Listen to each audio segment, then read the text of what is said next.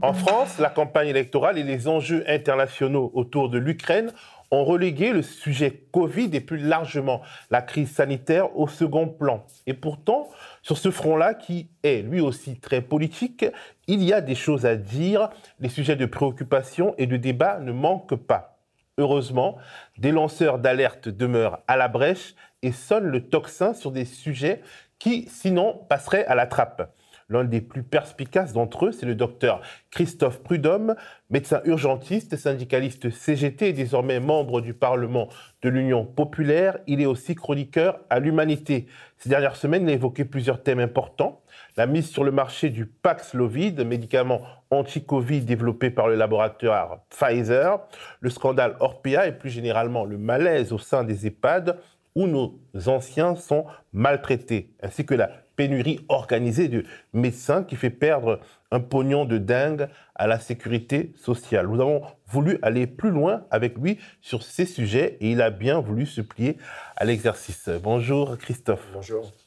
Alors si je comprends bien, il y a un nouveau médicament curatif hein, et pas un vaccin contre le Covid qui est disponible en France, mais à ce propos, tu as de vrais sujets de préoccupation. Oui, les sujets de préoccupation, c'est d'avoir à disposition les études euh, qui permettent de dire que ces médicaments sont efficaces. Or, euh, on a une énorme difficulté pour obtenir ces études parce que euh, les laboratoires pharmaceutiques évoquent le secret des affaires. Voilà. Donc, on a des documents qui sont en partie euh, caviardé, euh, c'est-à-dire qu'il y a des passages euh, auxquels on n'a pas accès. Ça, c'est la première chose. Et la deuxième chose, et on peut être suspicieux avec Pfizer au regard du prix auquel ils nous vendent le vaccin, c'est le prix de ce médicament. Moi, je suis conseiller à la Caisse nationale d'assurance maladie, et donc j'ai posé la question du prix de ce médicament, parce que le gouvernement a annoncé qu'il avait acheté 500 000 doses. Très bien, le gouvernement achète 500 000 doses. Mais qui va payer? La sécurité sociale. Or, aujourd'hui, le directeur général de la Caisse nationale d'assurance maladie ne connaît pas le prix. Et quand j'ai interrogé le commissaire du gouvernement qui siège dans ce conseil, il m'a dit qu'il n'avait pas la réponse. Donc il y a un problème. L'opacité euh, n'est pas euh, une bonne chose dans le domaine de la santé parce que ça crée la suspicion. Hein, euh, légitime quand on cache des choses. Si on cache sur le prix, on peut cacher aussi sur les études, sur l'efficacité, etc. D'autant plus que les études, elles sont caviardées, c'est ça? Ben, les, Non, les études, les études, on aimerait bien avoir euh, la totalité des données sur ces études. Hein, C'est-à-dire pas simplement euh, des documents partiels qui sont difficiles à analyser, parce qu'on attend des médicaments, on les attend. Donc énormément de médicaments ont été testés. C'est pas la première fois qu'on nous annonce un médicament qui serait efficace. Et malheureusement, euh, ces derniers mois, nous avons vu apparaître un certain nombre de médicaments qui finalement se sont avérés des échecs. Donc là, ce nouveau médicament, euh, le Paxlovid, on espère effectivement que les premiers résultats qu'on a et qui sont assez positifs vont être confirmés dans la vraie vie, parce qu'entre l'étude et la vraie vie, voilà. Donc euh, il faudrait que euh, effectivement ça soit beaucoup plus transparent. Ça aiderait, euh, parce qu'on a vu ce que ça a donné le manque de transparence sur les vaccins. Hein, ça a fait que eh ben, il y a une suspicion vis-à-vis du vaccin avec des débats qui sont pas très positifs en termes de santé publique parce que le constat aujourd'hui, c'est que finalement les sujets qui devraient être vaccinés en France ne sont pas euh, suffisamment vaccinés. Hein, c'est-à-dire que la vaccination générale, c'est pas le problème. La vaccination, on doit la concentrer sur les personnes à risque, que sont les personnes âgées et les personnes plus jeunes euh, qui ont ce qu'on appelle des comorbidités, en particulier l'obésité ou d'autres maladies qui diminuent euh, les défenses de l'organisme, qu'on appelle l'immunité. Or, aujourd'hui, du fait d'une stratégie qui a été axée sur la vaccination générale dans les vaccinodromes, eh bien, les personnes âgées sont pas suffisamment vaccinées. Parce qu'elles ne peuvent pas se déplacer. Ben parce qu'elles ne peuvent pas se déplacer, qu'on n'a pas valorisé la visite à domicile des professionnels de santé pour aller vers, hein, c'est le fameux aller vers.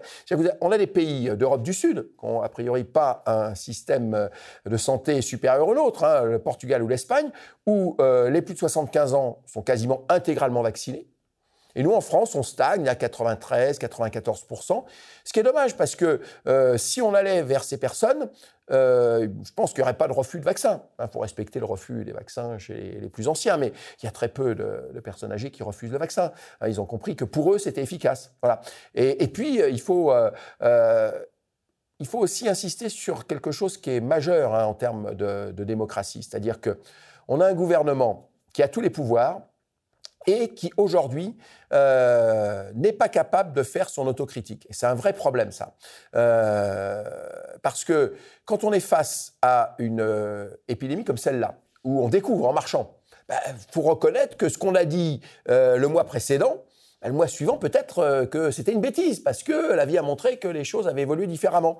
C'est le cas aujourd'hui de la vaccination des enfants, où très majoritairement aujourd'hui dans le monde médical, très majoritairement, hein, voilà, il y, a, des débats, mais très majoritairement, eh on considère que la vaccination des enfants euh, n'est pas une bonne chose. Peut-être même, peut-être contre-productive dans les années qui viennent pour cette population-là. Alors, euh, pour reparler du Paxlovid et du médicament anti-Covid, euh, il, euh, donc Pfizer, qui a d'ailleurs été dans les années dans les années précédentes prise au piège du scandale sanitaire, notamment dans des pays du Sud, Pfizer alors se retranche derrière le secret des affaires, la loi secret des affaires qui a été votée en 2018. En gros, quel est l'argument? L'argument, c'est qu'on risque de voler leurs secrets de fabrication s'ils sont transparents. C'est quoi le secret des affaires? Le secret des affaires, c'est de protéger euh, les brevets et de protéger le business. Voilà. Euh, dans une crise sanitaire, ça ne doit pas être la priorité. Voilà. Donc, euh, quand on demande la levée des brevets, eh bien, sur les études, on demande aussi la levée du secret des affaires. Voilà, on est dans une situation de crise.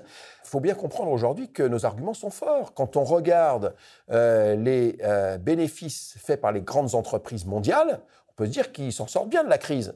Même, euh, enfin, c'est merci la crise. Ils peuvent dire merci la crise, puisqu'ils ont quasiment doublé leurs bénéfices par rapport à 2019, c'est-à-dire la dernière année avant la crise. Donc euh, il y a quand même un souci. Donc qui veuille aujourd'hui continuer à euh, s'appuyer euh, sur des lois qui ont été faites pour eux, que pour eux, que dans leur intérêt, et qui ne sont pas dans l'intérêt des populations, en particulier en termes de santé publique, c'est particulièrement scandaleux. Oui, alors c'est un scandale. Et au sujet toujours de, donc, de ce médicament anti-Covid, est-ce que on peut, qui connaît le prix? Parce que le, Macron. le, Macron. Aujourd'hui, il faut comprendre, hein, aujourd'hui, tout est géré par l'Élysée. Tout est géré par l'Élysée. Le prix des médicaments. Mais là, c'est un achat qui s'est fait directement entre le gouvernement français et Pfizer. Et qui a négocié Monsieur Macron, puisque Monsieur Macron a accueilli en grande pompe euh, un des principaux dirigeants de Pfizer euh, dans les Pyrénées-Atlantiques, sur l'ancien bassin du gaz de lac, pour aller euh, inaugurer une usine où serait produit ce fameux Paxlovid, éventuellement d'autres médicaments par Pfizer. Voilà, enfin, c'est de la propagande et c'est Monsieur Macron qui contrôle tout. Ça pose problème. Voilà, seul autant que Monsieur Macron peut se targuer d'avoir la confiance peut-être de 25% des Français, mais il en reste 75% qui n'ont pas confiance. Et euh, cette opacité, le fait qu'il euh, y ait cette euh, concentration des pouvoirs à l'Élysée avec une opacité sur ce qui s'y passe, eh ben c'est je le dis, franchement, c'est antidémocratique. Enfin, c'est quelque chose qui, c'est un sujet qu'on aimerait bien voir émerger lors euh, des débats, hein, des débats euh, de campagne, des débats entre les différents candidats, et notamment euh, avec Emmanuel Macron, s'il accepte de se plier au débat du premier tour notamment. Alors à propos du scandale Orpea, tu as une interprétation particulière des causes qui l'ont rendu possible. Ah ben Orpea, le verre était dans le fruit dès euh, l'ouverture du marché. On rappelle que Orpea, en fait, c'est une grosse boîte. C'est une, enfin, c'est une grosse boîte aujourd'hui. Mais enfin, euh, l'histoire est la suivante. Nous avions des maisons de retraite qui étaient des hospices. Et puis, à la fin des années 80, euh, vieillissement de la population, les besoins, perte d'autonomie, on commence à parler de cette perte d'autonomie, font qu'on a besoin de construire massivement des établissements pour ces personnes âgées dépendantes. Le gouvernement dit, je n'ai pas l'argent. Donc j'ouvre au marché. Et donc Orpea n'existait pas au début des années 90. C'est un médecin qui a senti euh, le filon, qui a créé Orpea. Orpea aujourd'hui, c'est 4 milliards d'euros de chiffre d'affaires. C'est la plus grande entreprise mondiale de maisons de retraite qui, avec les bénéfices faits en France, a ouvert ces dernières années des maisons de retraite en Chine, là où s'ouvre un marché. Donc c'est une stratégie de marché. Donc la question, on peut toujours avoir le débat, est-ce qu'on est pour ou contre le marché? Ça pourrait être intéressant, hein, mais avec des économistes, d'ouvrir ce débat. Mais il y a une chose qui est claire. Le domaine de la santé, euh, et euh, la santé au sens large, hein, avec ce qu'on appelle le médico-social, les maisons de retraite médicalisées, etc., ça ne peut pas relever du marché. ça ne peut pas relever du marché parce que l'objectif euh, du marché, c'est d'aller chercher des investisseurs et qui souhaitent quoi? Le meilleur retour sur investissement. Quand on est dans un domaine qui touche à l'humain, où l'essentiel euh, des dépenses sont des dépenses de personnel, on va tirer sur quoi? Sur le personnel. Donc voilà, donc manque de personnel, et puis comme ça suffit pas... Personnel mal payé aussi. comme, on, le, on, le, on, le, paye mal, et puis comme ça suffit pas, on tire aussi sur les achats, donc sur les couches comme ça a été dénoncé. Et puis, pour qu'il n'y ait pas euh, de euh, récrimination de la part du personnel, et c'est le cas leur père, la CGT a porté plainte, on crée un syndicat maison, financé par l'entreprise, on fraude aux élections professionnelles pour qu'il n'y ait aucune aucun contre-pouvoir. Et dès ah, qu'il y a... Le syndicat maison, euh, c'est Orpea qui... Orpea qui a créé le syndicat arc-en-ciel. Et comme ça suffisait pas, il y a quelques années, Orpea a payé une officine pour infiltrer la CGT. Et quand on a porté plainte, Orpea euh, nous a proposé une transaction pour qu'on retire notre plainte, a, osé proposer à la CGT de lui verser 4 millions d'euros pour retirer sa plainte. Comme il l'a fait euh, avec Victor Castanet, le, journaliste. Euh, le, journaliste. qui a écrit cet ouvrage Les Fossoyeurs, là, sur Orpea, à qui il a proposé 15 millions d'euros. Et ça va même plus loin, parce qu'on a vu que le PDG qui a été licencié, comme il savait que l'ouvrage allait sortir, il a vendu ses actions trois semaines avant pour euh, ne pas euh, subir euh, la décote des actions qui a été brutale quand le scandale a éclaté. Donc on voit bien qu'il y a besoin de faire le ménage. Et faire le ménage, c'est dire aujourd'hui, et c'est un choix politique, et ce choix politique, il est clair, c'est de dire le domaine de la santé et du médico-social doit sortir du marché.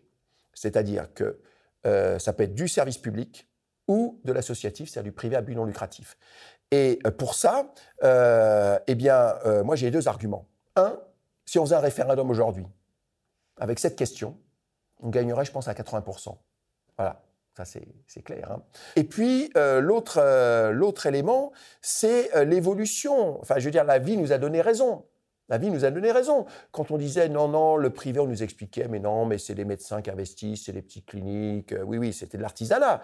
Aujourd'hui, ce sont de grands groupes internationaux qui investissent en France. Euh, si on élargit aux cliniques, les deux plus grands groupes de cliniques en France, Ramsay Général de Santé, capital australien, Elsan, c'était un fonds d'investissement anglo-saxon qui, après avoir fait la culbute financière, hein, qui a revendu une partie de ses actions, a été remplacé qui? Qui sont les nouveaux actionnaires des cliniques Elsan la famille Bettencourt et l'assureur AXA. Donc, euh, ce ne sont pas des philanthropes, ces gens-là. Euh, ce ne sont pas des médecins de campagne. Ils sont là pour faire du business. Eh bien, euh, la santé ne relève pas du business. C'était le slogan que l'on criait dans la rue en 2019, avant même la crise. Hein. la santé n'est pas une marchandise, l'hôpital n'est pas une entreprise. Eh bien, aujourd'hui, c'est simple. Hein. Demain, M. Macron est remplacé par quelqu'un qui nous écoute et qui applique ce qu'on demande. Il suffit d'un décret plus d'agrément sécurité sociale pour les activités à but lucratif dans le domaine de la santé et du médico-social. Voilà, on ne les tue pas, on leur demande simplement de changer de statut. Soit ils intègrent le public, soit euh, ils intègrent le statut associatif à but non lucratif.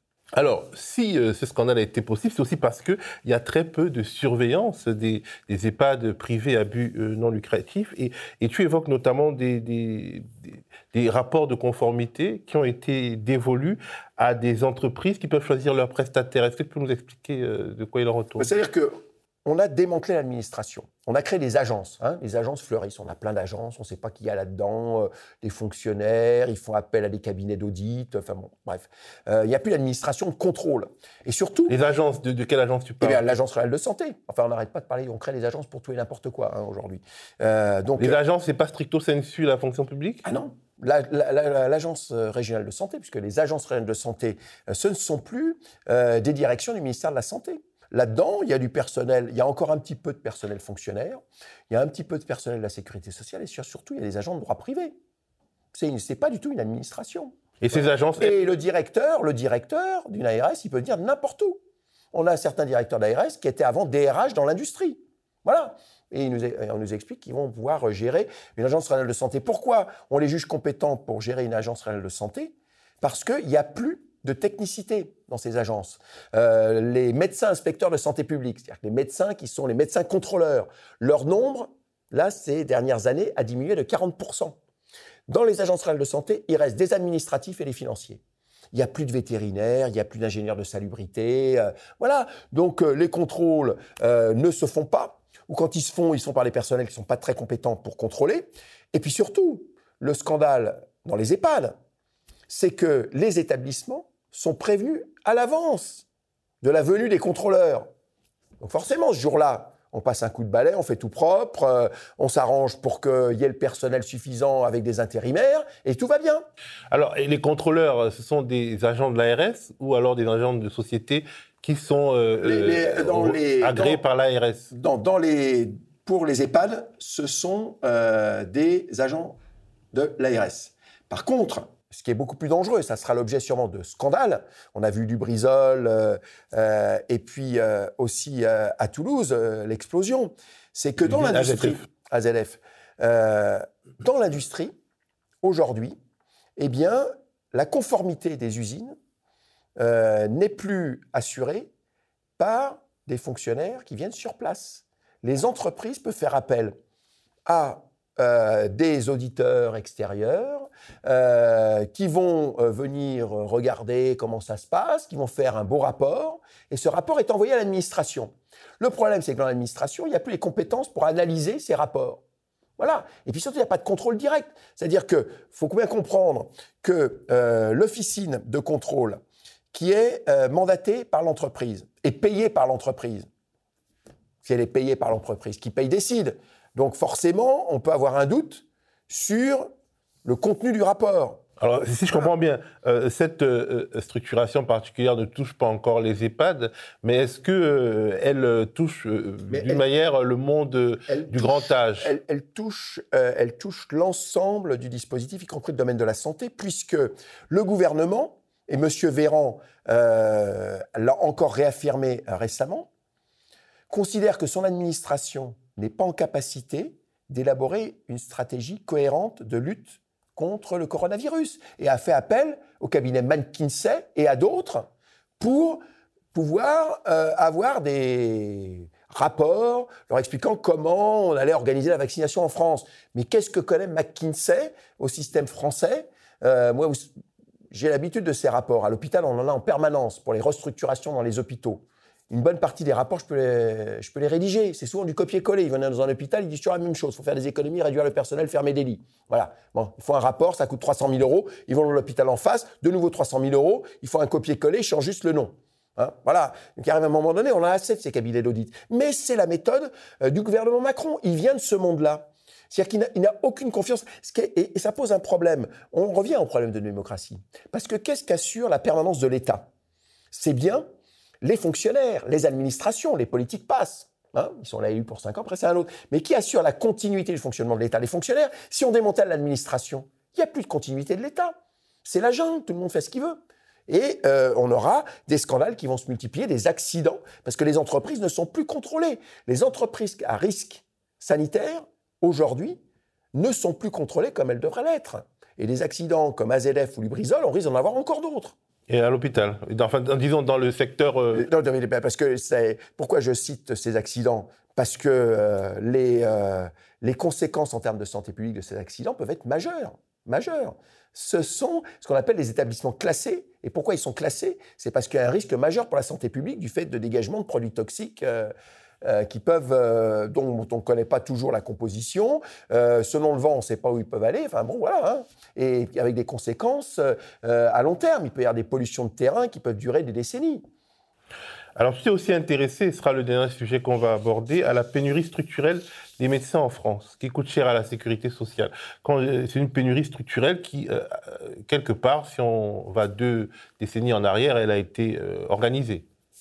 Ah oui, oui. Alors, euh, oui, la pénurie de médecins, elle coûte pas, enfin, elle coûte cher à la sécurité sociale. Elle, euh, elle coûte cher surtout aux patients, hein, qui sont plus suivis.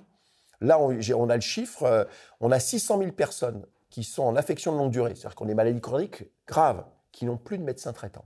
Je parlais de la sécurité sociale parce qu'en fait, il y a des sortes de médecins remplaçants qui. Euh, oui, mais ça, c'est pas. Enfin, je veux dire, voilà, bon, bricole, c'est pas, c'est pas, c'est pas ça qui, euh, qui, qui, plombe les comptes de la sécurité sociale. Le problème, c'est euh, que les gens ne peuvent plus se faire soigner. Voilà, c'est ça le problème. Hein. C'est-à-dire que on a laissé pourrir le système pour que, eh bien, on laisse la place aux structures privées pour les gens qui peuvent se les payer. Voilà. Et que pour le reste de la population, eh bien, euh, on ait euh, un filet euh, de sécurité minimale avec quelques hôpitaux dans lesquels les, les, conditions d'accueil sont très dégradées, et puis quelques médecins qui, dans certains endroits, sont remplacés par des infirmières. Hein. Donc aujourd'hui, on ne prend pas les mesures qu'il faudrait, c'est-à-dire qu'il faut réguler l'installation des médecins, mais simplement dire réguler l'installation des médecins, ça, ça ne suffit pas. C'est faut qu'on comprenne pourquoi on en est arrivé là. Pourquoi, ah, pourquoi on en est arrivé là? Ben Parce qu'on a diminué le nombre de médecins en formation. Euh, dans les années 80, euh, euh, au moment du tournant de la rigueur de M. Bérégovoy, eh bien, on a vu apparaître des gentils experts qui sont venus nous expliquer que pour réduire les dépenses de la sécurité sociale, il fallait réduire le nombre de prescripteurs et donc réduire le nombre de médecins.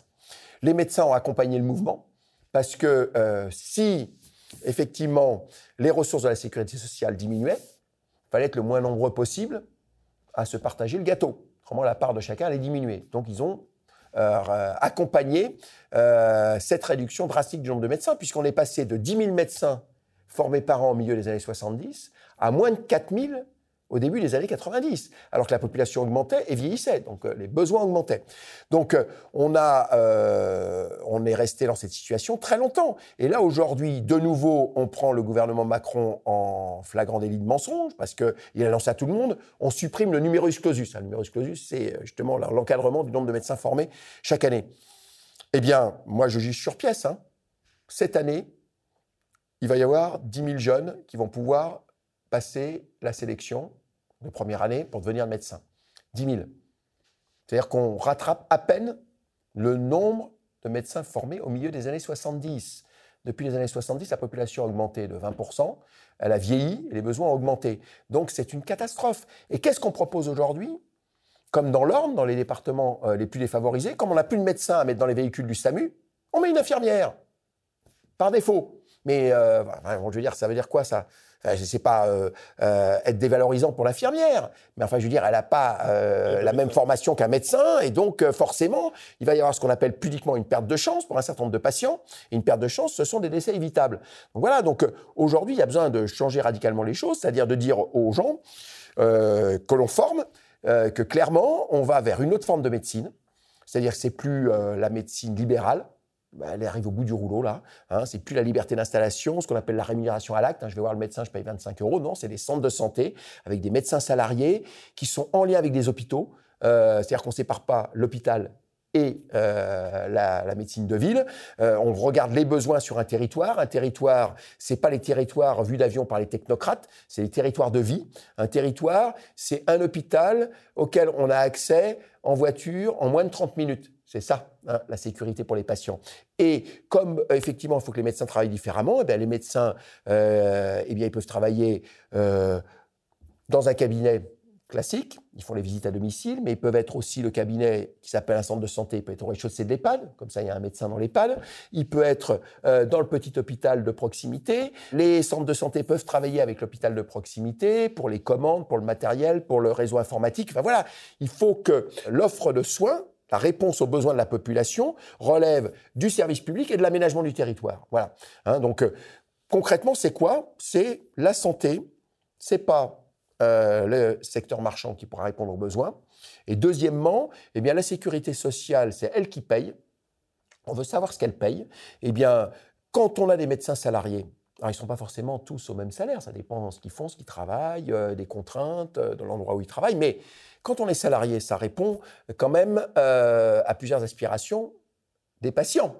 C'est-à-dire que le médecin, quand je vais le voir, je donne ma carte vitale, et c'est bon, c'est réglé. Il n'y a pas de dépassement d'honoraires. Il n'est pas là à faire de l'abattage parce qu'il considère que 25 euros la consultation, c'est pas assez, donc il me garde que 10 minutes. S'il faut qu'il me garde une demi-heure, il me garde une demi-heure. Et s'il travaille dans un centre de santé avec des infirmières, euh, des assistantes sociales, du personnel administratif, je viens avec mon gamin qui a trois points de suture à faire parce qu'il s'est cassé la gueule à trottinette. Eh bien, je vais pas, j'ai pas besoin d'aller aux urgences, je peux venir au centre de santé. Il y a l'infirmière, il y a le matériel, on fait les trois points de suture et puis c'est réglé. Voilà. Donc euh, euh, c'est du bon sens.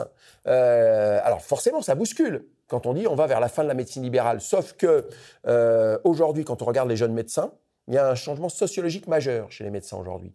Les vieux médecins qui défendent encore le système de médecine libérale sont plutôt des hommes de plus de 60 ans, voilà, qui ne veulent pas changer de système. Les jeunes, pour quasiment les deux tiers, sont des jeunes femmes et qui voient très bien euh, la différence entre un travail euh, dans une structure collective salariée et puis gérer sa petite entreprise qu'un cabinet libéral. Voilà.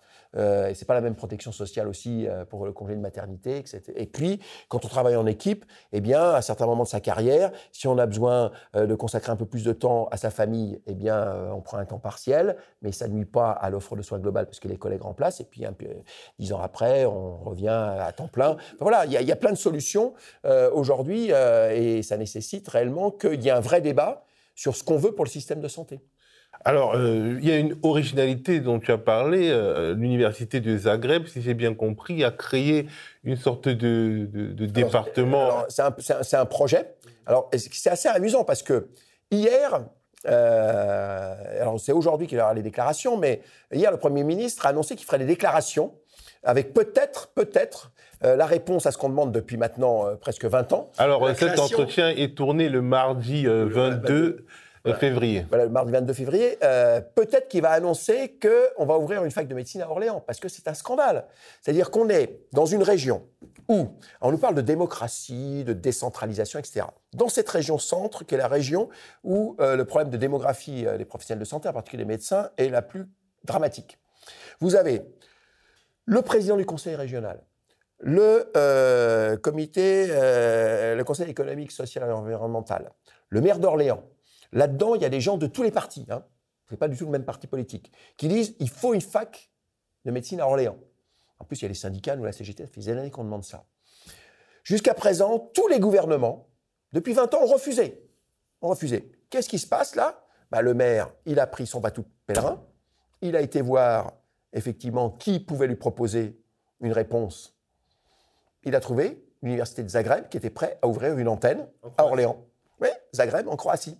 Voilà. C'est quand même, catastrophique. C'est-à-dire quand et dans le même temps, dans le même temps, parce qu'il n'y a pas assez de, de, place dans les facultés de médecine en France, il y a des jeunes Français qui vont en Roumanie ou dans d'autres pays, en Belgique, en Allemagne, quand ils sont bilingues, dans les facs de médecine pour se former. Hein. Quand ils reviennent en France, alors qu'on manque de médecins, on leur fait, mais alors, les pires misères pour valider leur diplôme. C'est une catastrophe. Voilà, c'est-à-dire qu'on crée et on entretient la pénurie parce qu'on est dans une logique euh, de transformation de notre système de santé.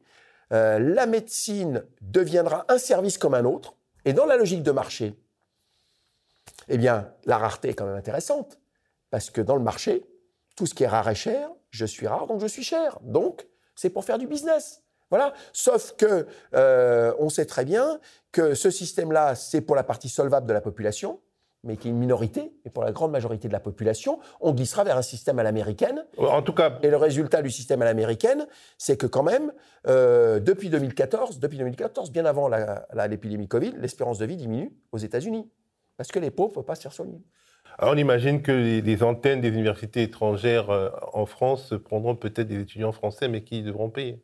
Alors qui devront payer, et puis qui devront aller faire une partie de leurs études en Croatie. Voilà. Alors non seulement payer, mais aussi avoir la capacité euh, de se payer le voyage et euh, tout ce que ça veut dire de faire des études à l'étranger. Donc c'est de nouveau une sélection sociale, bien sûr, c'est de nouveau une sélection sociale. Quand il y a l'ensemble du panel politique dans une région, syndicats, politiques, euh, des organismes comme le, CESE qui réclament l'ouverture d'une fac de médecine à Orléans, que le gouvernement résiste, c'est quand même catastrophique. Mais dans quel pays vit-on, quoi? On en revient au même problème. Qui décide Et pourquoi et pour qui? Il faut qu'on change ça. On ne peut plus continuer euh, à ce que euh, on ne réponde pas aux aspirations de la population et aux représentants euh, légitimes que sont les syndicats, les élus locaux, les associations, les institutions intermédiaires. Merci beaucoup Christophe pour euh, ces éclairages. Le média est un média indépendant qui ne vit que euh, des euh, cotisations, abonnements de ses abonnés, donc sociétaires, et des dons de ceux qui l'aiment. Donc si vous voulez que des émissions comme ça puissent continuer d'exister, faites-nous un don fixe, ponctuel ou régulier, ou devenez abonné sociétaire du média. je vous remercie.